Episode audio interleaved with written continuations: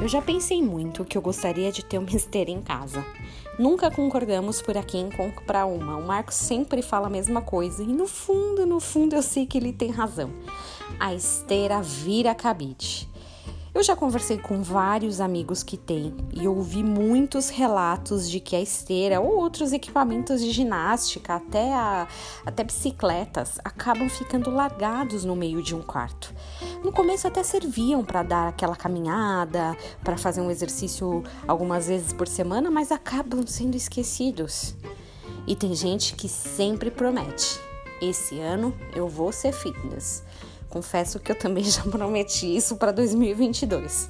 Nada de doces, vou andar todos os dias e por isso eu preciso de uma esteira. Coitado. Logo, esse, esse equipamento vai ser a materialização perfeita do que é desvio de função. Era para ser um instrumento útil para a saúde. Vida cabide. Esteira não é cabide. Isto é claro desvio de função.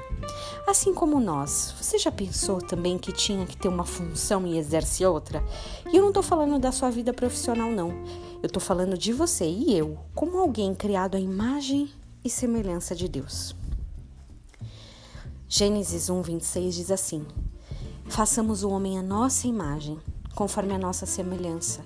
Domine ele sobre os peixes do mar, sobre as aves do céu, sobre os grandes animais de toda a terra e sobre todos os pequenos animais que se movem rente ao chão.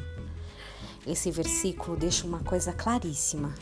Somos imagem de Deus e devemos ou deveríamos dominar sobre as coisas da terra. Quando as coisas da terra nos dominam, aí temos um desvio de função.